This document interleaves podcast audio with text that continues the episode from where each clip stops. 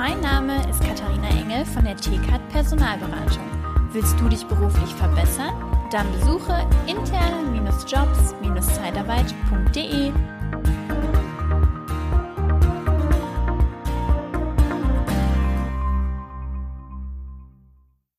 Hallo und herzlich willkommen bei Pod unserer Podcast-Reihe zur Bundestagswahl 2021. Liebe Zeitarbeit, der Podcast mit Daniel Müller.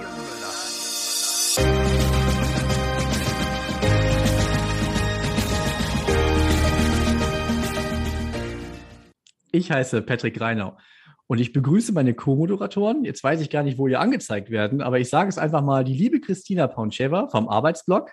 Hallo. Und, hallo. Und Daniel Müller von Liebe Zeitarbeit. Hallo Daniel. Hi. Und ganz besonders grüße ich unseren Gast, Dr. Alexander Bissels. Kurzer Disclaimer, wir werden uns hier in der Folge duzen, also bitte nicht wundern.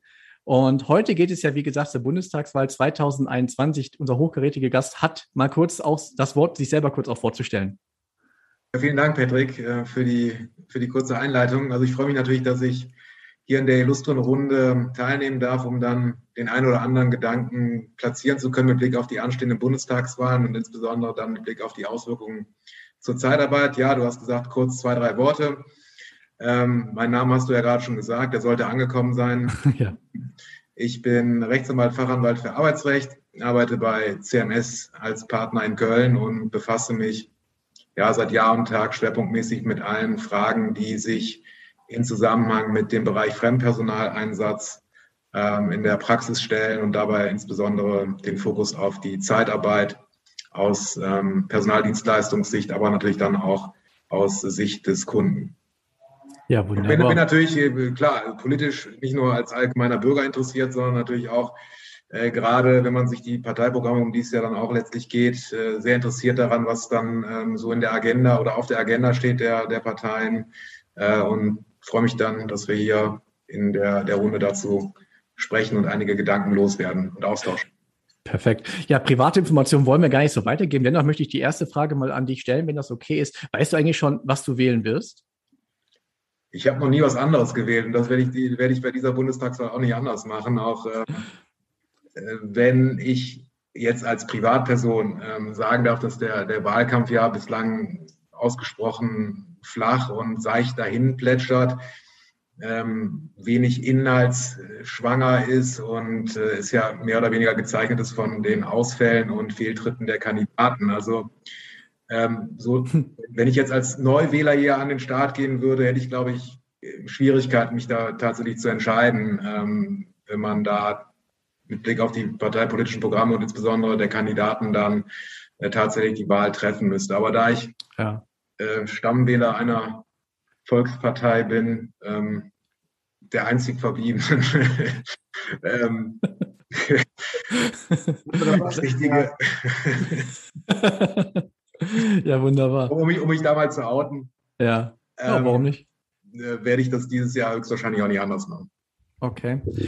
Ähm, ich muss mal kurz etwas sagen. Ähm, bei mir wird gerade der Display schwarz. Ähm, ich würde ganz gerne. Bitte? Wir sehen dich noch und hören dich noch. Ja, wunderbar. Ich würde ganz gerne dann die weitere Moderation abgeben, weil äh, mein neuer Rechner gibt jetzt vollends äh, den Geist auf. Und äh, ich höre euch zwar noch, aber ich kann euch leider nicht mehr sehen. die Technik immer. Perfekt. Bitte übernimm mal. Weil die Christina wird das sicherlich gerne übernehmen. Ne, und ich das war lieb. Christina, ne? ich, äh, also wirklich jetzt gerade so Erstwähler zu sein, das ist, glaube ich, echt schwierig, da jetzt zu wissen, ja. welche Partei. Aber meist, ich glaube, die meisten Erstwähler fragen Mama und Papa und dann sagen die, dann haben wir schon immer gewählt, gut für dich. So, so, so, so, dürfte das überwiegend sein. Ja. Absolut. Ja. Da ist, glaube ich, Handlungsbedarf. Ja, wie, worauf können wir uns denn so ein bisschen schon mal einstellen? Wir hatten, glaube ich, mitunter die erste Frage auch an den Edgar Schröder gestellt, ähm, was wir so ein bisschen auch von den Parteien zu erwarten haben. Ähm, könntest du mir das vielleicht auch nochmal von deiner ähm, Expertensicht oder uns vielleicht auch nochmal darstellen? Ja, ich glaube, es wird jetzt ein bisschen weit wenn man jetzt die Parteiprogramme im, im Detail, äh, im, im, Detail analysiert, aber ja. jetzt hier im Bereich Zeitarbeit beziehungsweise dann auch im arbeitsrechtlichen Segment und wenn man sich, wenn man da den Fokus mal drauf legt, ist es natürlich schon spannend, was da für, für Hot Topics dann auf der Agenda der Parteien stehen. Wobei man natürlich da auch mal einschränkend sagen muss, das mag jetzt in den Parteiprogrammen drinstehen, ob und was dann tatsächlich Bestandteil zu einem Koalitionsvertrag wird, ist natürlich auch davon abhängig, welche Mehrheiten sich dann äh, im September finden und wie sich die Parteien zusammenraufen. Aber es ist natürlich ganz interessant, mal abstrakt aus der Vogelperspektive draufzuschauen, was sich die einzelnen Parteien da so auf die Agenda geschrieben haben. Das überrascht natürlich nicht so wirklich, wenn man dann äh, die politische Herkunft der Parteien ähm, mal betrachtet. Wenn man jetzt mal die Zeitarbeit ausblendet, ich gehe mal davon aus, wir kommen da nachher nochmal auf dieses besondere Thema im Detail zu sprechen, ist natürlich ganz spannend. Das Thema sachgrundlose Befristung, also das ist ja auch was, was die Zeitarbeit dann mittelbar zumindest betrifft und was ja auch im Rahmen der letzten Legislatur seitens der SPD oder seitens des BMAS noch angestoßen, aber dann nicht mehr umgesetzt wurde. Wie soll, wie soll ich sagen, Corona sei Dank nicht mehr ähm, umgesetzt werden konnte oder politisch nicht mehr durchsetzbar war. Und wenn man dieses politische Vorhaben äh, sieht, wundert es nicht, dass dann äh, in der, im Parteiprogramm oder im Programm, Wahlprogramm der SPD dann tatsächlich auch wieder dieser Gedanke ähm, sich wiederfindet, dass man tatsächlich so weit geht, sachgrundlose Befristungen in Gänze abzuschaffen oder stark zu äh, begrenzen. Also jetzt hm. von der Farblehre der Politik nicht, nicht verwunderlich, während die Union auch diesen äh, Gedanken der Beschränkung der sachgrundlosen Befristung aufgenommen hat, aber natürlich weniger regulativ, sondern ähm, eher im Sinne, dass man da eben maßvoll und nicht mehr als zwei Jahre sachgrundlos befristen soll und darf. Also dasjenige, was eben politisch nicht mehr umsetzbar war in der letzten Legislatur, findet sich dann mehr oder weniger auch in den ähm, parteipolitischen Forderungen ähm, der, ähm, im Vorgriff zur, zur Bundestagswahl. Also das Thema sachgrundlose Befristung und da hat man dann eben das ganze Spektrum von der Abschaffung bis zum bis zur Aufrechterhaltung des Status quo und dann eben von links nach äh, zur bürgerlichen Mitte dann ähm, von der Abschaffung dann bis zur ja, Wahrung des gegenwärtigen Zustandes. Ja, dass dann also nichts äh, passiert. Die FDP hat sich da gar nicht zu geäußert. Also da kann man sicherlich sagen, dass die das Thema von sich aus nicht adressieren und anpacken möchte. Was ja auch die für die Allgemeinheit, sage ich mal, ganz spannend ist, was sich auch durch die Corona-Situation ja auch verschärfend im politischen Diskurs gezeigt hat, ist das Thema Homeoffice, äh, was ja, ja mehr oder weniger jetzt schon zum guten Ton äh, gehört und sich ja auch bewährt hat, muss man in der Tat sagen. Also da wird man das Rad sicherlich nicht ganz zurückdrehen äh, können. Und auch das war ja im Rahmen der politischen Diskussion ein Thema, das dann auch seitens der SPD oder des SPD-geführten BMAS getrieben wurde, dass man dann eine Art Anspruch im Gesetz verortet auf mobiles Arbeiten. Das ist auch nicht mehrheitsfähig gewesen und genau selbige Forderungen findet man sich dann, finden sich dann mit den Parteiprogrammen, nämlich die SPD aufgreifend, einen Anspruch des Arbeitnehmers, zumindest 24 Tage im Jahr mobil zu arbeiten. Also wie gesagt, das ist mehr oder weniger eins zu eins dasjenige, was im Entwurf in der laufenden Legislatur schon verlangt wurde. Die Grünen nehmen die Forderung auch auf und sagen Anspruch unter Berücksichtigung betrieblicher Möglichkeiten. Die Linke, auch jetzt nicht überraschend, geht noch weiter, sagt, das muss uneingeschränkt gelten, während die CDU sich des Themas gar nicht annimmt und die FDP so einen Mittelweg sucht, sondern nach dem niederländischen Modell äh, kein richtiger Anspruch auf Durchsetzung, sondern allenfalls ein Prüf- und Erörterungsrecht ähm, des, des Arbeitnehmers. Also da hat man auch so alles, was dann so das Herz begehrt vom politischen Spektrum, was sich dann auch natürlich in der, äh, in der Eingriffsintensität des jeweils zu begründenden Anspruchs niederschlägt. Schlägt.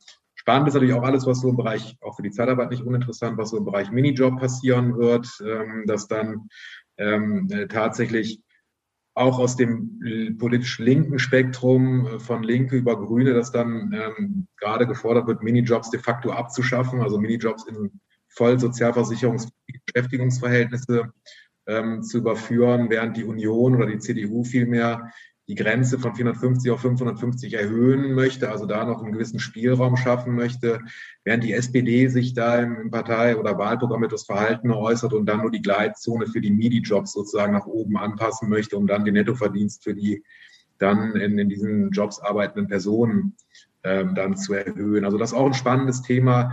Thema Arbeitszeit wird uns in der nächsten Legislaturperiode sicherlich begleiten, aufgrund von Vorgaben des EuGH, der entschieden hat, dass die tägliche Arbeitszeit zu erfassen ist, um dann eben auch entsprechende Entgeltansprüche durchsetzen zu können.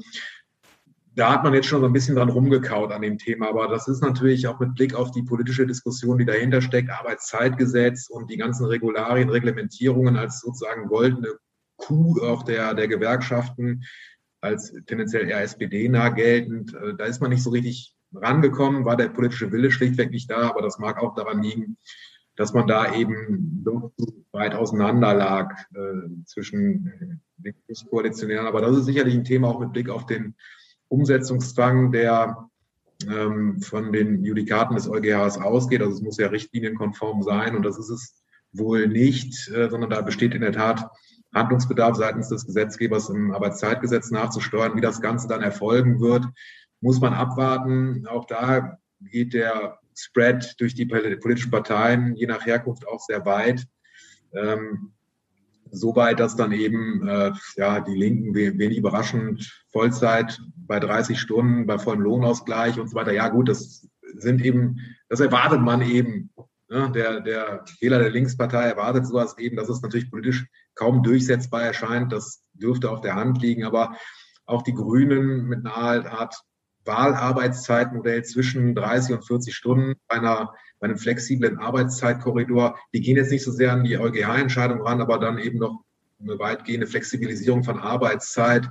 Während die Union ganz, ganz spannend von der wöchentlichen Höchstarbeits, beziehungsweise, Entschuldigung, der täglichen Arbeitshöchstzeit von grundsätzlich acht Stunden weg zu einer wöchentlichen Höchstarbeitszeit möchte, was schon lange Forderung der Wirtschaft ist, um dann eben auch was auch zugunsten der Arbeitnehmer wirken kann, am Tag dann eine größere Flexibilität zu geben, wenn man dann morgens die Kinder wegbringt, dann wieder startet äh, und abends dann Kinder abholt, nachher noch was nachholen möchte, dass man da eben nicht verhaftet wird auf die acht Stunden, sondern tatsächlich dann auch mal neun oder zehn arbeiten kann, wenn in Summe dann die, die wöchentliche Arbeitshöchstzeit nicht überschritten werden kann. Und letztes Thema, und dann komme ich auch zum Ende, äh, Thema Freelancer-Tum, Scheinselbstständigkeit. Äh, hat jetzt nichts mit Zeitarbeit zu tun, aber spielt so im Bereich Fremdpersonaleinsatz. Ähm, da ist man auch schon, kaut man auch schon lange dran rum. Auch in dieser Legislatur hatte man sich das eigentlich schon auf die Agenda geschrieben, das sogenannte Statusfeststellungsverfahren anzupassen, also die ähm, Fragen, die dann durch die deutsche Rentenversicherung geklärt werden, ist man abhängig beschäftigt oder tatsächlich selbstständig unterwegs. Ähm, auch das haben die, die Parteien aufgenommen in ihren äh, Wahlprogrammen und Klar, wie das dann im Einzelnen reformiert werden soll, das bleibt dann abzuwarten. Die FDP schreibt dann eben Reform des Statusfeststellungsverfahrens, ohne sich dann aber konkret äh, festzulegen, wie das geschehen soll. Klar, das ist natürlich auch ein sehr detailverliebtes Thema, über, das man lange diskutieren kann. Ähm, die Union sagt, ja, man muss die Rechtssicherheit erhöhen, aber wie man da die Rechtssicherheit erhöhen möchte, das steht da natürlich auch nicht. Also fest steht, irgendwie will da jeder ran, aber wie man da ran will, das äh, ist noch, noch offen. Also meines Erachtens muss da in der Tat für Rechtssicherheit gesorgt werden, dass eben von vornherein vorhersehbar ist, bin ich selbstständig oder tätig oder abhängig beschäftigt. Und das ist in der Praxis doch ein starker Hemmschuh und eine, eine starke Rechtsunsicherheit, ähm, die ja auch dann gewisse monetäre und sogar strafrechtliche Auswirkungen haben kann, wenn wieder der eigentlichen vertraglich gewählten und auch durchgeführten ähm, Vertragsform danach was anderes rauskommt bei der deutschen Rentenversicherung oder nachgelagert nach mehreren Jahren vor den Sozialgerichten. Hey, ihr habt da eigentlich was ganz anderes gelebt als ursprünglich vielleicht aufgesetzt und gedacht. Und das kann natürlich teuer ähm, werden. Und eingedenk der doch sehr vielseitigen Judikatur und auch schwer einschätzbaren Rechtsprechung ist das für gerade beauftragende Parteien mit einem hohen Risiko verbunden. Und da muss man mal endlich rangehen und dann auch mal klare Kriterien im Sinne eines Positivkataloges festschreiben gesetzlich, wann ist man selbstständig und wann ist man es nicht, dass man also klar und schnell entscheiden kann, möglicherweise auf den ersten Blick, ja, das ist eine Selbstständigkeit oder das ist nicht und nicht sich dann durch quälende Prozesse dann bemühen muss, die dann ausgehen wie das Hornberger Schießen, weil man es einfach schlichtweg nicht einschätzen kann. Also Alexander, würde da vielleicht auch schon helfen, wenn dann die Freelancer, ähm, MWD, ähm, in, eine, in eine Art äh, Rentenversicherung einzahlen, also wie halt wie der Arbeitnehmer und der Arbeitgeber, dass man das auch schon mal sagt, okay, jeder, der sich dann, der dann selbstständig ist, muss, damit hätte man auch ein Stück weit ja auch die Altersvorsorge auch mit abgefrühstückt und könnte genau. das dann damit verbinden. Genau, also das, das hängt natürlich miteinander zusammen. Also die, dieses Statusfeststellungsverfahren ist natürlich immer in dem Parteiprogramm auch gekoppelt mit einer Pflichtversicherung für Selbstständige. Mhm. Ähm, Stichwort hier so Bürgerversicherung aus, aus, dem, aus, der, aus dem Lager der Grünen und auch SPD und Linke sagen ja schon seit eh und je, dass Selbstständige in die gesetzliche Rentenversicherung einzahlen sollen. Die Union ist da so ein bisschen vorsichtiger und sagt, man kann wählen zwischen gesetzlicher Rentenversicherung und dann vergleichbaren insolvenzgeschützten Vorsorgearten. Aber auch da geht der Zug so ein bisschen hin Richtung, ich will nicht sagen Pflichtversicherung, aber doch einen gewissen Druck auf Selbstständige. Und das mag, also gerade die Absicherung im Alter mag dann im Rahmen eines irgendwie zusammenzustellenden Kriterienkatalog sicherlich eine Auswirkung haben, dass dann eben auch gesagt wird, du musst entweder der gesetzlichen versichert sein oder zumindest was wertgleiches und gleichermaßen sicheres haben. Also das mag ein Bestandteil dieser Reform ähm, des Statusfeststellungsverfahrens werden und ähm, wird aber auch in dem Parteiprogramm eben an, an zwei Stellen aufgegriffen, nämlich im Rahmen des, der rein sozialversicherungsrechtlichen Komponente, die aber durchschlägt dann auf die bewertungstechnische ähm, Komponente zur Festlegung des Status. Ja, sehr gut. Liebe Christina, dadurch, dass ich, wie gerade erwähnt, auf einen schwarzen Bildschirm schaue und natürlich meine ganzen äh, Vorbereitungsdokumente auf diesem Rechner sich befinden, der sich wohl jetzt langsam in seine Einzelteile ver verdünnisiert, äh, würde ich dich bitten, mal ein Stück weit auf die, auf die Fragen mal einzugehen, äh, die jetzt aber auch noch nicht angesprochen werden, damit wir das auch weiter strukturiert so weiter durchführen können. Dann kann ich es noch kurz überbrücken. Oder Daniel, perfekt. Ähm, das Sektionalverbot äh, jetzt äh, für die Fleischindustrie ähm, wird das im Wahlkampf ähm, noch thematisiert werden? Wird da wohl noch was kommen? Oder was könnte sich bei der Parteienlandschaft da auswirken, wenn die eine oder andere Partei da mehr Anteile hat? Ist das, ist da eine Partei, die da wirklich Redelsführer ist, die da noch mal ein bisschen schärfer äh, reingrätschen möchte? Oder man, muss, man, man, muss, man, muss, natürlich mal gucken, vor welchem Hintergrund diese, dieses Sektoralverbot in der Fleischwirtschaft gekommen ist. Das war zur Hochzeit von Corona, wo es dann in der Tat Missstände in einzelnen Bereichen, einzelnen Schlachthöfen gegeben hat, dass, dass die Politik oder dann eben die, die Regierung ähm, in dem Fall mit, mit dem Parlament sich dann da, ähm, ich will nicht sagen, genötigt gesehen hat, da aktiv zu werden.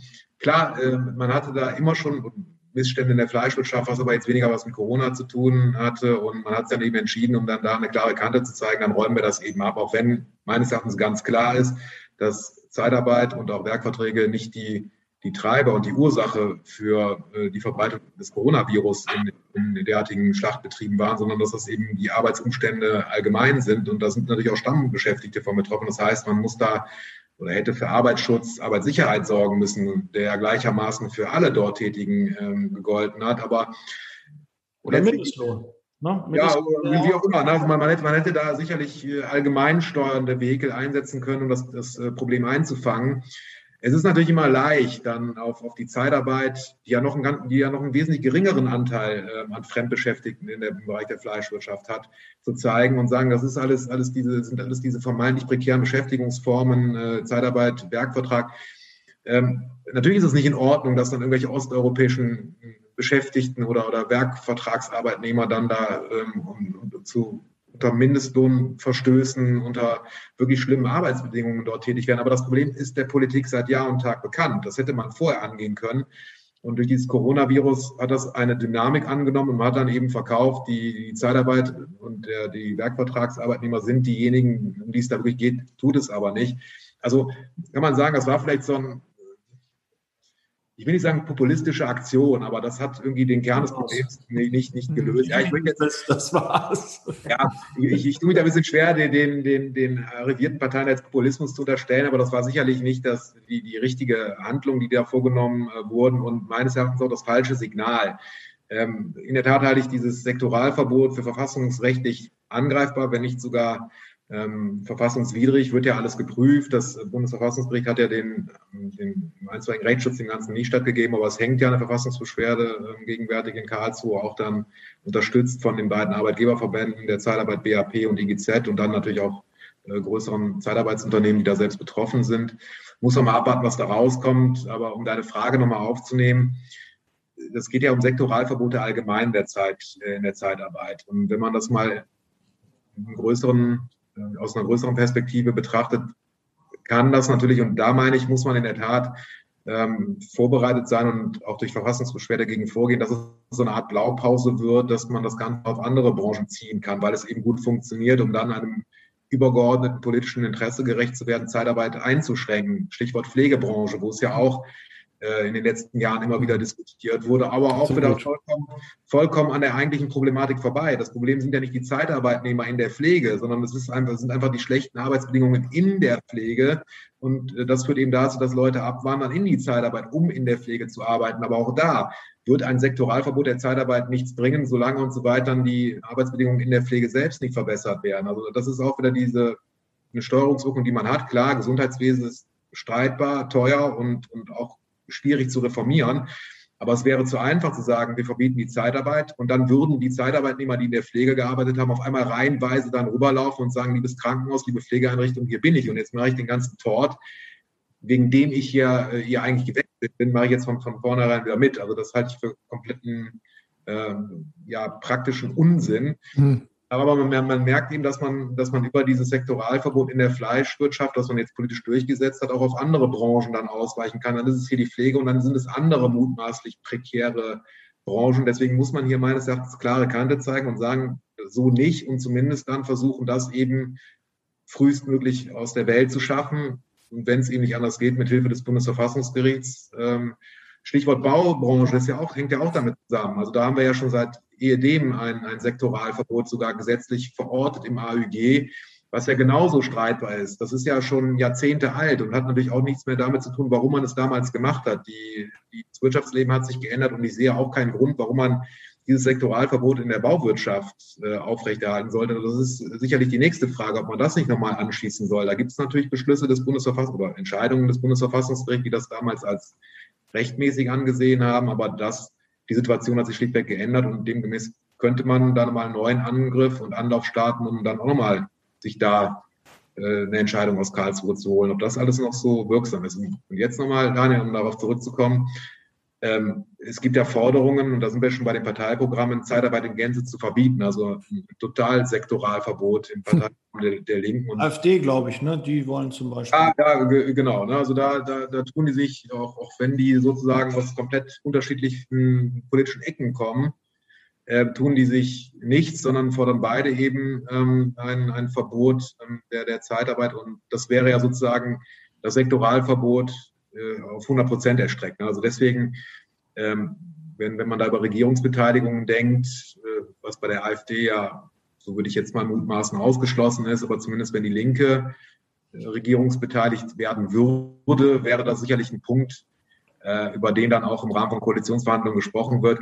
Ob das dann wirklich aussichtsreich ist, in welcher Konstellation noch immer sei dahingestellt, denn das Verbot der Zeitarbeit findet sich ja auch schon langjährig immer wieder in den Parteiprogrammen der Linken wieder, beziehungsweise in den Wahlprogrammen der Linken, wenn man jetzt zumindest in die letzte Legislatur mal zurück. Und dann, wie, kann man sich das so gar nicht vorstellen, wenn äh, dass die Linke, ähm, ich will auch keinem zu nahe treten, ähm, einen Arbeitsminister oder eine Arbeitsministerin stellen würden? Also fände ich gerade eine spannende Idee oder stand, stand äh, spannender Gedanke. Ja, aber das wäre sicherlich ein, ein, ein, ein Ressort, auf die die Linken sicherlich äh, schielen würden. Ne? Das ist mm. ganz klar. Aber Absolut. Also mit der, mit der Linken wäre dann sicherlich ein Thema Sektoralverbot, alles andere sich gegenwärtig entspannt. Hm. Aber Alexander, wie siehst du denn die Chancen, dass dieses äh, Sektionalver Sektional, Sektionalverbot ähm, im Sektoral. Bereich ähm, doch vielleicht abgewendet wird, dass die wirklich durchgeht, die Beschwerde?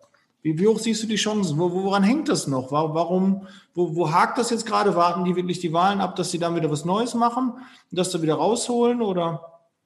Ja, also das, die Verfassungs, also das, man muss sich ja von dem Gedanken freimachen, dass das Bundesverfassungsgericht äh, Eingaben dann äh, binnen Monatsfristen entscheidet, sondern das hat natürlich immer einen gewissen Vorlauf, auch mit Blick auf Vorbereitung der ganzen ja durchaus komplexen Rechtsfragen.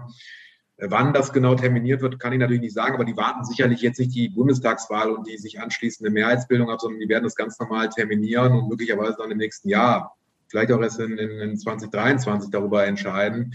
Wie das Ganze rechtlich ausgeht, ja, da, da kann man auch vielleicht würfeln. Also es gibt meines Erachtens hm. gute Gründe dafür, dass das Ganze äh, rechtswidrig ist, weil es dann doch äh, mit einer sehr starken Eingriffsintensität in die unternehmerischen Freiheiten eingreift und mehr oder weniger im, Wirtschaftsleben anerkannte äh, Mechanismen und Arbeitsformen untersagt. Das äh, ist nun mal so, also ein Eingriff läge hier vor. Die Frage ist ganz einfach, ist selbiger gerechtfertigt? Und da kommt man natürlich in so eine Abwägungsentscheidung kollidierende Grundrechte, Unternehmerfreiheit versus Gesundheitsschutz, der laut Gesetzgeber und dessen Idee und Begründung ja maßgeblich ist, diese, dieses Fremdpersonal auszuschließen. Und da muss man sicherlich mal so ein bisschen ins Eingemachte gehen und mal fragen, ja, waren denn wirklich, wird der Gesundheitsschutz, der ja dann als äh, gesetzgeberisches Interesse angeführt wird, steht das wirklich im Vordergrund oder ist das überhaupt geeignet, diese Regelung, das zu garantieren? Natürlich kann man sagen, ja, wenn keine Fremdmitarbeiter da sind, wird deren Gesundheit natürlich geschützt, aber die Frage ist ja, was ist denn mit den übrigen dort Beschäftigten? Also da, da sind die Zustände. Vielleicht war das sogar besser in der Zeitarbeit. Bitte? Vielleicht war das sogar besser in der Zeitarbeit. Ja, also hm? Also das ist, ist eine, sind spannende rechtliche Fragen und äh, die, die Vorhersehbarkeit von Entscheidungen aus Karlsruhe, die ist ausgesprochen gering, würde ich mal sagen. Ja, also man, man kann immer argumentieren, auf juristische Art und Weise ja sowieso. Und was da letztlich den Ausschlag geben wird, kann man schlecht sagen. Also da sind natürlich gute und spezialisierte Juristen mit der Vorbereitung der Verfassungsbeschwerde betraut. Da habe ich keinen Zweifel, dass die maßgeblichen Argumente gut vorgetragen werden. Aber ob das Verfassungsgericht dann davon überzeugt wird, ist natürlich eine andere Frage. Meine, hat der Gesetzgeber auch einen gewissen Gestaltungs- und Steuerungsspielraum. Er darf eben das äh, darf eben nicht nur, darf nicht überdrehen, ne? also darf die Schraube nicht zu stramm drehen. Er hat ja dann zuletzt noch da so ein Leeway gegeben über Tarifverträge aus der Fleischwirtschaft hinaus, da weiterhin zumindest für einen begrenzten Zeitraum zumindest Zeitarbeit zuzulassen. Aber auch da die Schrauben sehr eng gestellt. Da ist ja mittlerweile ein Tarifvertrag abgeschlossen worden. Ich würde mal von meiner Seite behaupten, dieses die, dieser Tarifvorbehalt, der jetzt letztlich genutzt wurde, ist so eine Art Feigenblatt, um insbesondere beim Bundesverfassungsgericht argumentieren zu können. Seht ihr her, wir haben das gar nicht im Sinne einer Totaloperation ab sofort verboten, sondern erstmal einmal für einen begrenzten Zeitraum von drei Jahren ist noch zugelassen, wenn Tarifvertrag und die und die Voraussetzungen erfüllt sind, die aber so eng sind, dass de facto diese Ausnahmebestimmung in der, in der Praxis wohl kaum eine Rolle spielt und vielleicht allenfalls rechtlich als so, eine Verhältnismäßig, als so ein Verhältnismäßigkeitsargument angeführt werden kann. Das ist ja auch erst im Nachgang reingekommen, nachdem es da Kritik an dem Gesetz, mhm. nachdem dem Kritik geäußert wurde. Ja, wird spannend. Mehr können wir aber nicht machen, oder? Das ist so, das ist die einzige Möglichkeit noch, die, die man auch genutzt hat. Oder? Ja, also das, ich war ja schon hellauf begeistert, äh, dass man den Schritt gewagt und gemacht hat. Äh, denn oftmals, äh, und das muss man vielleicht auch etwas kritisieren, ist die Branche ja doch etwas zurückhaltend, was dann auch ähm, gerade den Gegenwind betrifft gegen gesetzliche Regulationen. Äh, und ich bin froh, dass man, dass man da so weit, so weit in Anführungsstrichen, ist ja kein krimineller Akt, sich gegen eine, eine, rechtliche Regelung zu wenden im Rahmen eines rechtsstaatlichen Verfahrens.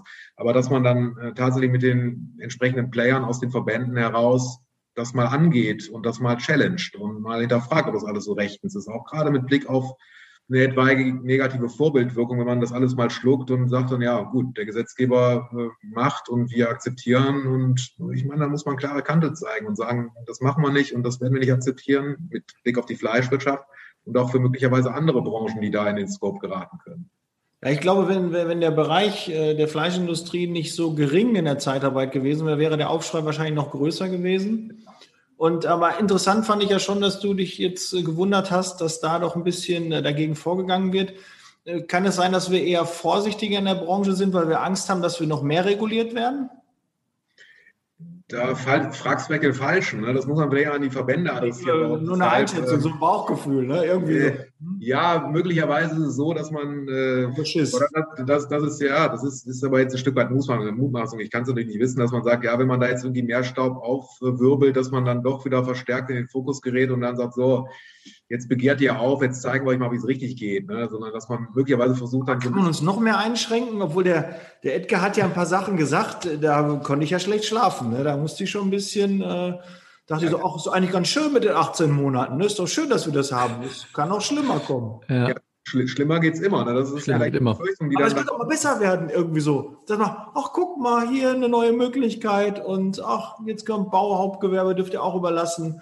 Ne? Ja, also, also ich, ich, ich gebe dir vollkommen recht. Es, es gäbe natürlich eine, äh, eine Vielzahl von Stellschrauben zu sagen, es wird besser.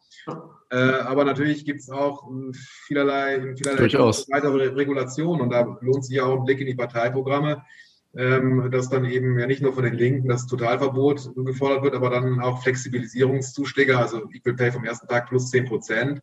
Von also. Äh, von den Grünen, ja, ja. Und ähm, die Linke sagt es ja auch, also die, die Grünen sagen plus Flexibilisierungsprämie, ohne das zu quantifizieren. Die Linken kleben ja ein Preisschild drauf und sagen plus 10 Prozent in vollkommener Verkennung, ähm, dass man dieses Modell zwar kennt, mit diesem Flexibilisierungszuschlag oder wie man das Kind auch nennt, aus den, aus den Jurisdiktionen, die über das Agenturmodell arbeiten, sprich also befristete Arbeitsverträge für den jeweiligen Einsatz, als so eine Art Kompensat dafür, dass man eben dann eine gewisse Unsicherheit hat, ob man Folgeeinsätze bekommt und dort weiterarbeitet, was ja hier, das verkennt meines Erachtens die ein oder andere politische Partei sehenden Auges oder gar bewusst, dass wir hier eine andere Strukturierung der Arbeitnehmerüberlassung haben. Natürlich kennen wir auch die sachgrundlosen Befristungen, aber ähm, oftmals sind die Zeitarbeitnehmer ja dann auch unbefristet eingestellt und äh, bedürfen dann einer solchen, in Anführungsstrichen, Flexibilisierungszulage, zumindest wenn man das als Ausgleich für eine gewisse Unsicherheit nimmt, eigentlich nicht mehr. Ne? Und das äh, wird mal zusammengemengt und meines Erachtens da auch Äpfel mit Birnen verglichen. Also natürlich kann man sagen, ja, man muss besonders flexibel sein und das kostet Substanz, dass man da noch ein Schlückchen mehr gibt, aber so richtig berechtigt äh, scheint mir das nicht zu sein, gerade wenn man, wenn man mal sieht, äh, welchen Verlauf die Arbeitsbedingungen oder welchen positiven Verlauf die Arbeitsbedingungen der Zeitarbeit genommen haben, zumindest seit dem CGZP-Beschluss des BAG aus dem Jahre 2010, dass die Lohnentwicklung im Vergleich zum Bundesdurchschnitt deutlich überproportional war, dass man gesetzlich schon nachgesteuert hat, ob das jetzt sinnvoll war oder nicht, aber man hat da schon an der Schraube gedreht und die Zeitarbeit weiter eingehegt und eingefärcht. Ähm, also da jetzt noch weiter dran zu drehen, das ähm, würde dann möglicherweise dann die, die, die, die Zeitarbeit dann tatsächlich kaputt machen. Wir hatten ja in der äh, vorangegangenen Folge mit Edgar Schröder gesprochen. Wir werden, glaube ich, auch dann einfach diese Folge hier auch mit verlinken. Ähm, wir haben natürlich auch da über das Thema Lobby gesprochen. Ne? Du hast es ja auch gerade erwähnt, ähm, dass wir jetzt auch mal froh sein können, dass man auch mal so weit gegangen ist, für sein Recht zu streiten. Ähm, ich äh, glaube, Herr Schröder erwähnte, dass 2006 ja auch mal jemand drüber gesprochen hat oder versucht, eine Petition ähm, aufzustellen zum Wording, ja, um auch da mhm. vielleicht mal über eine wertschätzendere Begrifflichkeit zu sprechen. Das hat ja leider auch nicht funktioniert und wir bekamen, wir, wir kamen ja auch da auch hin, wäre es vielleicht ja auch mal interessant, darüber nachzudenken, äh, mit nur einem großen Verband dann zu arbeiten, ja, eine Fusion der beiden bestehenden. Was hältst ja. du denn als Jurist davon, dann halt auch nur entsprechend einen Tarifvertrag vielleicht auch zu haben? Ähm, da gibt es ja auch da ja auch ganz viele Optionen, über die man nachdenken kann. Aber vielleicht mal das hier im Speziellen, wenn wir dich jetzt mal als Fachmann dabei haben. Ja, also letztlich ist es natürlich eine Verbandsentscheidung. Ne? Also ja, absolut, ja, klar. Man bündelt die Kräfte und geht dann etwas fokussierter vor und spricht dann aus einer Stimme. Ich kann natürlich verstehen, dass man aufgrund der Historie und der Errungenschaften, der Strukturierung da Wert legt auf eine Selbstständigkeit und ähm, auch auf eine ähm, Autonomie im Rahmen der Verhandlungen, die man jetzt ja noch in Anspruch nimmt, obwohl man ja der Verhandlungsgemeinschaft äh, gemeinsam die Tarifverträge verhandelt.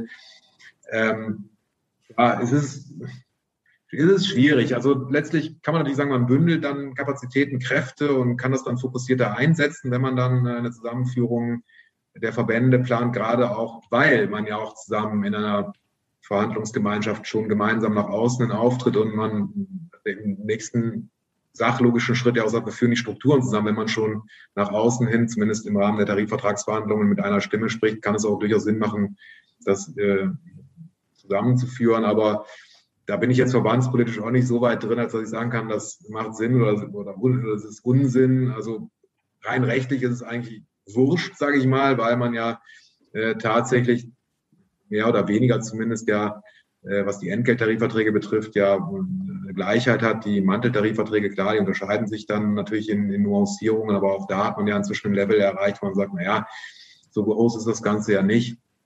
Ähm, also es ist wahrscheinlich eher eine Frage so der, wenn man es böse formulieren möchte, Befindlichkeiten, aber rein, rein rechtlich äh, ist, ist, es eigentlich gehopst wie gesprungen. Ne? Also das wird die Anwendung vielleicht vereinfachen, weil man dann nicht mehr zwei Tarifverträge hat, sondern tatsächlich nur eins in der Zeitarbeit. Aber wir kommen ja auch ganz gut klar, muss man sagen, mit den Tarifwerken, die wir jetzt haben. Und vielleicht ist dann so eine gewisse Vielfalt auch auf Verbandsebene gar nicht so schlecht. Wenn man natürlich jetzt in die Richtung denkt, Lobbyismus, Interessenvertretung, mag es natürlich sinnvoller sein, wenn man da mehr PS auf die Straße bringt, äh, wenn man da mit einer einheitlichen Stimme auftritt und dann natürlich auch die Verbandsmitglieder und die da organisierten Unternehmen dann einheitlich repräsentiert. Mhm. Aber es ist ja immer also in den letzten Jahren immer noch eine Diskussion, die geführt wurde, zumindest, ob sie gegenwärtig noch geführt wird, vermag ich nicht äh, zu Machen wir ja beurteilen. gerade. genau. Ja, ja, ich meine, ich meine, ich jetzt auch Verband. Alexander, Ja, wir hatten nicht erwartet, dass du jetzt sagst, ja, das äh, Ja. kann Ja, die, die Verträge prüfe ich gerade dazu. ja, ja, man da nicht. ja, das wäre auch natürlich eine interessante Sache. Nee, aber nicht, nicht. Hier bekommst du jetzt den Originalkommentar von einem der Mastermind-Teilnehmer. Viel Spaß. Ja, liebe Zeitarbeit Mastermind. Ich war damals selbst in der Situation, dass ich an einem Punkt angelangt war, wo es einfach nicht mehr voranging. Ich wollte meine eigene Firma weiter voranbringen. Ich bin deswegen in die Zeitarbeitsbranche gegangen, respektive habe mich selbstständig gemacht, um mein eigenes Ding durchzuziehen. Doch vielleicht kennst du das, wenn du an diesem Punkt angekommen bist, es werden immer weniger Leute, die man um Rat fragen kann. Und dann kam Daniel ums Eck und hat mir seine Mastermind vorgestellt. Und mein erster Gedanke war, naja, wo soll ich denn die Zeit dafür hernehmen, mich da einmal die Woche hinzusetzen und mich mit anderen Leuten auszutauschen, denn ich muss ja mein Geschäft voranbringen. Und genau das ist das, was du machen musst, weil es ist eine bewusste Entscheidung, sich Zeit zu nehmen und für das eigene Wachstum und das eigene Wachstum des Unternehmens sich Zeit zu nehmen. Und wenn du tatsächlich dein Unternehmen, deinen HR-Bereich oder deine Zeitarbeitsfirma voranbringen willst, neue Kontakte knüpfen willst, die wirklich Synergieeffekte hervorrufen und nicht einfach bloß leere Phrasen dreschen und einen riesigen Quantensprung machen willst, was deine Sichtbarkeit und deinen Erfolg angeht, dann ist die liebe Zeitarbeit Mastermind genau für dich. Also melde dich jetzt an unter dem Link unter diesem Video und ich hoffe, wir sehen uns dann bei der Mastermind 2.0. Alles, alles Sehr gut. Ja, und, und, und ein, ein, ein Wort noch zu deinem Gedanken mit, dem, mit, der, mit, mit der Bezeichnung. Also mir persönlich missfällt es ja auch, dass man ständig von Leiharbeitnehmer und Ver- und Endleiher spricht. Äh, nicht nur, weil, weil ich es unpassend finde, sondern auch, weil es rechtlich schlichtweg falsch ist. Falsch. Leihen äh, kann man verleihen, kann man Sachgegenstände, aber sicherlich keine, keine Mitarbeiter. Also von daher kann man natürlich äh, darüber überstreiten, ob das noch zeitgemäß ist. Äh, Ich hatte übrigens vielleicht noch als Anekdote am Rande in der Tat auch mal eine Verfassungsbeschwerde beim, ähm, beim Bundesverfassungsgericht eingereicht. Äh, also nicht für mich persönlich, sondern dann für ein, ja, wie war das denn nochmal? Äh, gut, Hintergründe war, weiß ich jetzt nicht mehr, ist auch schon ein bisschen her, aber genau gerichtet darauf, dass eben dieses Wort Leiharbeitnehmer die Betroffenen eben zur Sache herabwürdigt und das dann eben auch gegen Grundrechte verstößt. Gut, damit konnte ich Karlsruhe jetzt nicht überzeugen. Also die- Okay, schade. Also ich wäre überzeugt, ja. ja. Ja, ja, ist ja dann, Wir können gerne mal starten, ist kein Problem. Ja. ja, ja, also das, das, das, ging, das ging dann mit so drei Sätzen, wurde das dann abgebügelt. Ne? Also das war, war ganz interessant, aber das war dann eben auch so eine, so eine Geschichte, die, die, also wo klar war, dass man da natürlich in der Sache wenig Erfolg hat, aber ich meine, das wäre auch so eine Herzensangelegenheit gewesen, gerade weil die Betreffenden das auch eben maßlos gestört hat, dass man eben ständig mit diesem Wort Leiharbeit konfrontiert sind und, und man das eben als vollkommen unangemessene und auch dann im Zweifel herabwürdigende Formulierung ansieht. Aber ich habe, glaube ich, gelesen, Werner Stolz und BGZ hat das ja auch jetzt irgendwie in einem Blog oder so nochmal aufgegriffen, diese, dieses, Ja. dass das, ähm, Wir bewegen gerade was, ne? Das Wording, Ja. das äh, hat anscheinend den Zahn der Zeit getroffen. ja, Ja, gut, gut, dass wir die Folge gemacht haben, Daniel, oder? Oder die Ja, Folgen. Ist gut Ja, an. ja. ja, weil, Zeit. Ja, genau, ja. Ja, Alexander, weil du sprachst ja auch gerade von Fremdpersonal und das, Ja. da habe ich auch ein ähnliches tut das immer so weh. Da habe ich immer dieses, auch dieses Störgefühl, ja, weil wenn ich halt denke, der, der, der Mitarbeiter, die Mitarbeiterin ist ja vor Ort, vielleicht auch schon ein paar Wochen, ein paar Monate, so fremd können die Menschen sich ja nicht mehr sein, ja. Also ich kann das zwar alles nachvollziehen, dass man dem, ne, dem, dass man da über die Begriffe nachdenken und auch diskutieren soll und kann, aber das, da gibt es halt ja, also fremd ist es ja dann auch nicht. Und Leih ja, ist, ja- ist fast schon noch schlimmer. Ähm, und bei Zeitarbeit muss man halt ja ausschauen, ausschauen ähm, ja, wenn hier jemand unbefristet ja auch eingestellt wird vielleicht oder vielleicht auch übernommen wird. Ja, also es ist schwierig. Also Daniel und ich haben ja auch über, versucht, Brainst über Brainstorming auf Begriffe zu kommen. Ähm, ich habe hinterher auch über Instagram halt ähm, ja, so, so eine Umfrage gestartet. Da kam halt Projektarbeit äh, oder Mhm. Projektmitarbeiter, externes Personal, wozu ich halt immer noch eher tendiere. Ne? Das ist im amerikanischen oder im Mhm. englischen Wortgebrauch ja mit diesem Exter External Workforce ja auch gang und gäbe. Mhm. Finde ich auch nicht verkehrt. Ja, aber es wird natürlich schwierig sein. Aber ich glaube, dass man da sich weiter äh, darüber Gedanken machen soll ähm, und äh, da halt auch mal, vielleicht auch mal die, da habe ich den Edgar Schröder eine E-Mail zugeschrieben. Ähm, als sie 2006 nämlich sich darum gekümmert haben, wollte ich eigentlich mal wissen, haben, haben sie eigentlich damals die äh, Mitarbeiter, Mitarbeiterinnen mal gefragt, wie sie es gerne hätten? Ja, das fiel mir dann mal im Nachgang auch mal auf. Vielleicht wäre es auch mal nicht verkehrt, auch mal die Menschen selber zu fragen, äh, wie, wie so eine Bezeichnung aussehen könnte. Ja, ähm, ja, ja äh, ganz, ganz spannend. Also nochmal zur Bezeichnung Fremdpersonal, das ist ja sozusagen der Überbegriff äh, auch mit, mit Werkvertragsarbeitnehmern, die in der Tat rechtlich, also fremd sind. Ne? Das ist in Abgrenzung zur Zeitarbeit. Ja. Ja, sind, das, sind das ja Mitarbeiter von anderen Unternehmen. Also, aber ich gebe dir recht, dass fremd in dem Sinne nicht, äh, fremd im Sinne von man kennt die Leute nicht, sondern ja, positiv einfach gesprochen. Zeitarbeitnehmer kennen, das ist klar.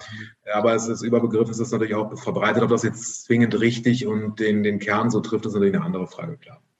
Ja, ich finde den Begriff Experten, den der Edgar verwendet, finde ich auch sehr schön. Das sind Experten. Auch sehr, ja. finde ich gut. Ja, ja, ja. Ja, gut. Ja, das kann man. Wobei manchmal das meint bei mir, bei mir teilweise halt auch im Umfeld manchmal auch negativ. Ne? Du, du, bist ein Experte. Ja. Ja. das kommt auf die Konnotierung an. Ne? Das Absolut. kann dann auch im Kontext irgendwie durchaus dann etwas, ja. etwas respektierlich sein. Ja. Also derjenige, der mein, mein Laptop hergestellt hat, war auf jeden Fall auch ein Experte. Also, also, unfassbar, unfassbar. Aber gut, wir kriegen es ja zum Glück hin. Danke, danke, dass ihr so gut mitmacht. Ja. Ja, und äh, wir sind, glaube ich, ähm, Christ, Christina, guckst du einmal, äh, welche Fragen wir noch vielleicht äh, vergessen haben? Wir haben ja sehr viel schon. Ich hätte tatsächlich noch ähm, ein Thema, das wir auch kurz angeschnitten haben. Equal Pay ab Tag 1. Das ist ja ein Thema, das uns auf vielen Ebenen beschäftigt und da steht ja noch die ein oder andere Entscheidung aus. Kann sich die Branche da auf Veränderungen einstellen oder wie ist deine Einschätzung? Kommt da noch was, was sich auch umsetzen lässt? Oder ähm, wird es bloß eine schöne Forderung, die dann nach der Wahl auch gleich wieder irgendwo ins Nirvana verschwindet? Ja, gut, wir müssen, wir müssen ja, das, glaube ich, zwei Ebenen differenzieren. Zum einen das politisch Gewollte, ähm, was ja. natürlich auch in den, in, den, in den Wahlprogrammen drinsteht. Wir haben darüber gesprochen, ähm, dass das bei der einen oder anderen Partei dann ein politisches Ziel ist, Equal Pay ab dem ersten Tag, plus dann noch mögliche Aufschläge dann wow. ähm, draufzusetzen. Und da muss man eben nach äh, gucken, ob das tatsächlich durchsetzungsfähig ist. Aber wir müssen ja auch unseren Blick Richtung, ähm, Richtung Luxemburg richten. Äh, ich erinnere an das Vorlageverfahren des BAG an den EuGH, wo es eben um die Europarechtskonformität unserer Vorschriften einschließlich der Tarifverträge geht, die ja gerade ein Abweichen vom Equal Pay ab dem ersten Tag ermöglichen für das Entgelt bis zu neun Monaten und Darüber hinaus, wenn Branchenzuschlagstarifverträge einschlägig sind.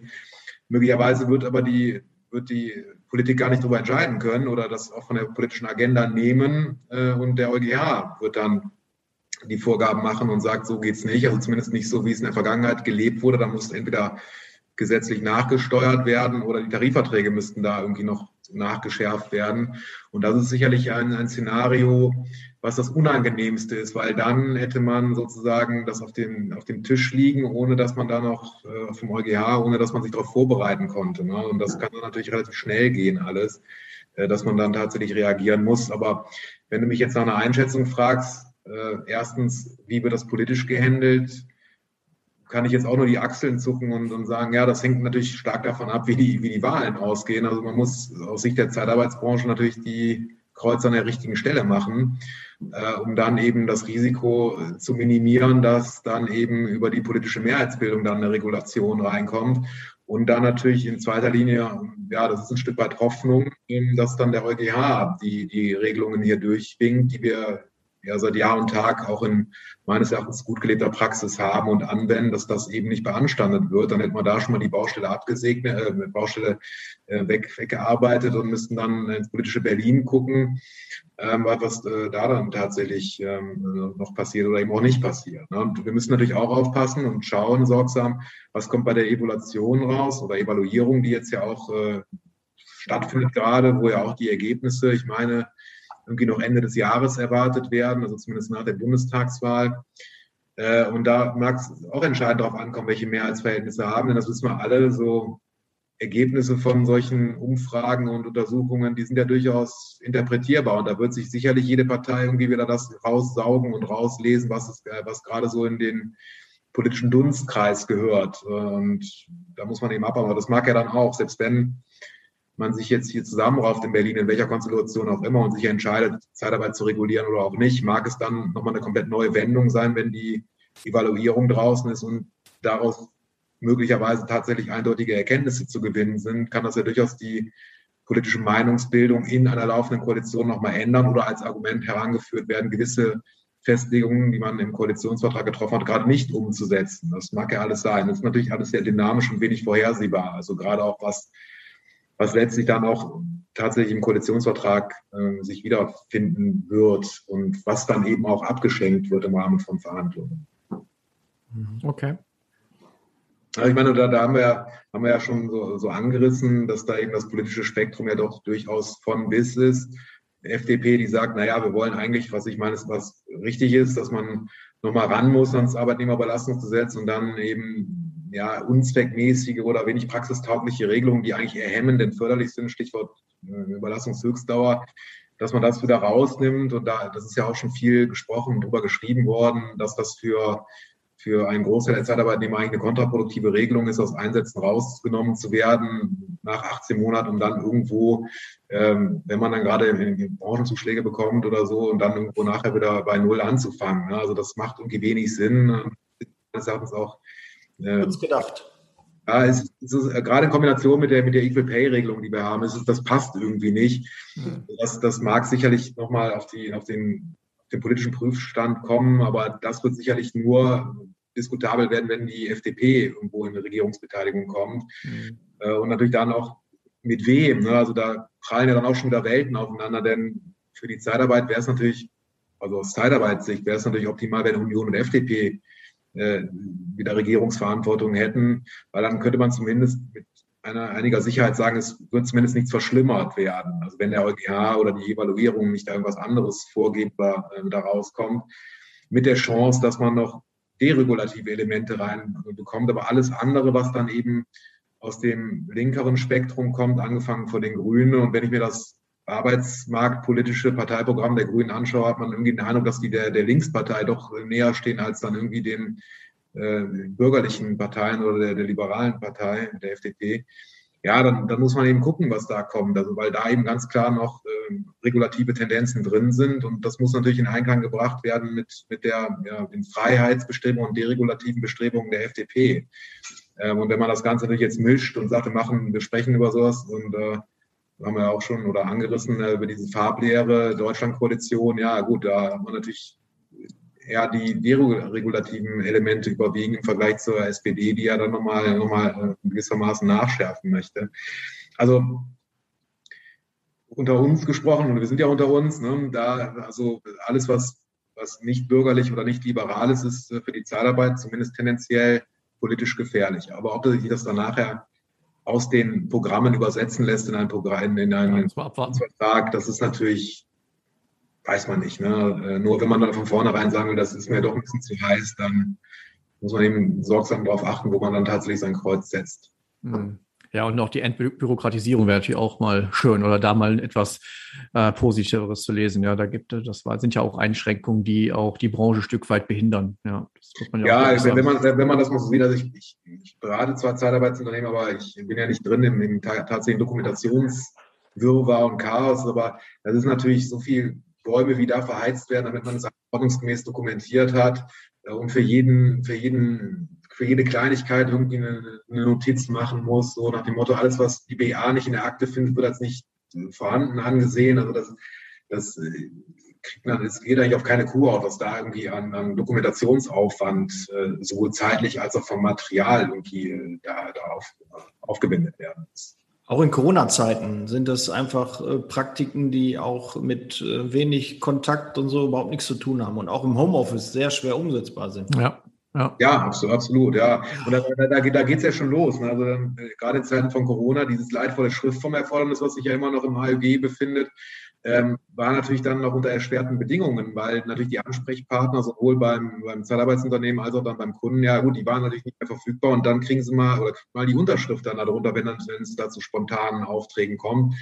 Äh, also das ist natürlich auch so, ein, so, eine Regelung, die komplett aus der Zeit gefallen ist. Ja. Überall wird, wird, wie gesagt, ja, wir liberalisieren und wollen es beschleunigen. Natürlich kann man sagen, ja, ihr könnt ja die qualifizierte elektronische Signatur verwenden. Natürlich gibt es Vehikel, das zu machen. Nur wenn wir jetzt mal über diesen ganzen, diese ganze Technik sprechen. Da bedarf es dann wieder gewisser Voraus, Voraussetzungen, die erfüllt sein müssen.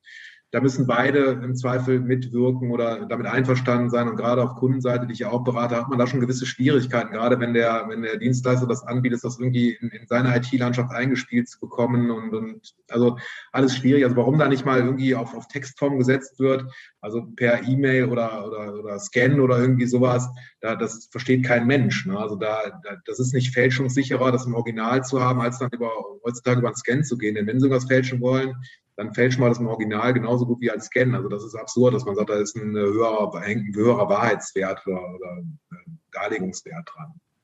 Ja, das ist richtig. Ja, und dass man sich immer gefühlt irgendwie rechtfertigen muss für gute Arbeit. Ja, das ist irgendwie ein bisschen eigenartig. Ja. Das müssen ja. andere nicht in dem Unternehmen. Ja.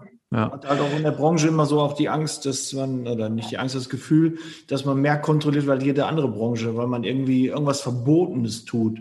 Ja, wenn ich auf einer Party erzähle, ich bin in der Zeitarbeit, dann, dann ist kurz so Stille und ja, was machst du denn da? Ja, ich mache da die Autos. Ach, dann ist gut. Puh, ja, Glück gehabt, ne?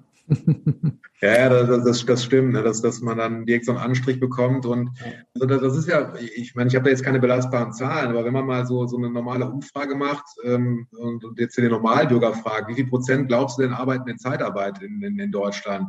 Da werden wahrscheinlich wes wesentlich höhere Werte rauskommen, als es dann tatsächlich der Realität entspricht. Also wir mhm. reden von, von geringen oder ein bis zwei Prozent. Ja. In dem Bereich, ja, ne, bewegen wir uns da. Aber ich, ich glaube, dass da, dass da zweistellige Werte plus X rauskommen werden. Ne? Das, mhm. aber das ist eben eine vollkommen verkehrte Wahrnehmung, weil äh, die Zeitarbeit ja doch mal recht medienpräsent irgendwo da, da wieder auftaucht. Klar, wenn es da wieder irgendwie einen Zwischenfall gegeben hat oder wie das bei der Fleischwirtschaft ist, dass bei, bei der Bevölkerung, die jetzt nicht in der Zeitarbeit irgendwie firm ist, denkt, ja, was muss ja ein Herr von Zeitarbeitnehmern sein, aber wovon reden wir da? Von ein bis zwei Prozent, was, was so mit, mit Blick auf die Gesamtwirtschaftsleistung der, der Wirtschaft der Bundesrepublik ja verschwindend gering ist. Also auch in der Pflege. In der Pflege ist es genauso. Das ist auch nur ein, ein, kleiner Prozentsatz der, der Beschäftigten in der Pflege sind noch in der Zeitarbeit davon tätig und äh, die sind zufrieden, fühlen sich wohl, kriegen mehr Geld und das ist eher das Problem, dass sie mehr Geld bekommen und dass es dann natürlich im Gesundheitssystem etwas teurer wird und für die Krankenhäuser. Das ist eher so das Problem. Wenn man da guckt, wer im Vorstand da sitzt und äh, welche Interessen da vertreten werden, dann muss man, kann man eins zu eins zusammenzählen. Aber das würde hier den Rahmen sprengen. Und, äh, wir sind auch zeitlich, glaube ich, ähm, on point. Ziel gerade. Genau. Wir liegen ziemlich gut in der Zeit und wir haben auch ähm, alle Themen abgedeckt, die wir abdecken wollten. Es sei denn, es fällt euch spontan noch irgendwas ein, was äh, total brennend interessant wäre, was wir noch nicht auf der Agenda hatten. Sie sind nicht zufälligerweise auch IT-Experte, Herr Dr. Bis, äh, Alexander, oder? Ich? Nee, um Gottes Willen. Also ich, ich bin auch froh, dass wir einen guten Support haben, den ich auch dann öfter bemühe, als es den Kollegen in Berlin wahrscheinlich recht ist. Also ich glaube, ich bin dir da keine, keine wirkliche Hilfe. Okay, bis zur nächsten Folge kriegen wir es hin. Wer steht eigentlich jetzt noch an, wenn wir das mal kurz noch sagen können? Ich glaube, äh, Werner Stolz und äh, Florian, Florian Zwieter vom BAP ähm, sind die nächsten Gäste. Ähm, jetzt gilt Danke zu sagen an unseren Rechts. Aber Patrick, da, da, könnt, ihr, könnt ihr die beiden Herrschaften immer fragen, was mit Zusammenführung der Verbände ist. Da müssen die ja mal, mal gut ja. ja, wir werden sagen, der Alexander ja. hat gesagt, er findet das super. Ja, der hat das schon mal vorbereitet. Ja. Er sammelt schon Unterschriften. hat er schon einen Vertrag fertig. Ja. Einmal kurz, nein, Dankeschön, dass du dir Zeit genommen hast. Gerne. Ähm, hat Spaß gemacht. Ja, vielen Dank. Danke auch an die Co-Moderatoren. Ja, ähm, wir werden dann diese Folgen auf den Plattformen, äh, wie bei der Folge, die noch veröffentlicht wird, dann halt äh, mit Edgar Schröder ähm, an einem Dienstag veröffentlichen. Und ähm, bei uns, glaube ich, beim Daniel und bei mir vorab und ähm, dann im Newsletter, im Arbeitsblog, ähm, dann einmal schriftlich versendet äh, durch auch unter durch Christina und ihre lieben Kollegen. Genau. Wunderbar. Dann alles Liebe, alles Gute, schönes Wochenende. Dankeschön, ihr Runde. Ciao. Ja, tschüss. Der Podcast wird unterstützt von der TCAT Personalberatung, ihrem Spezialisten, wenn es um die Besetzung von internen Stellen in der Personaldienstleistung geht.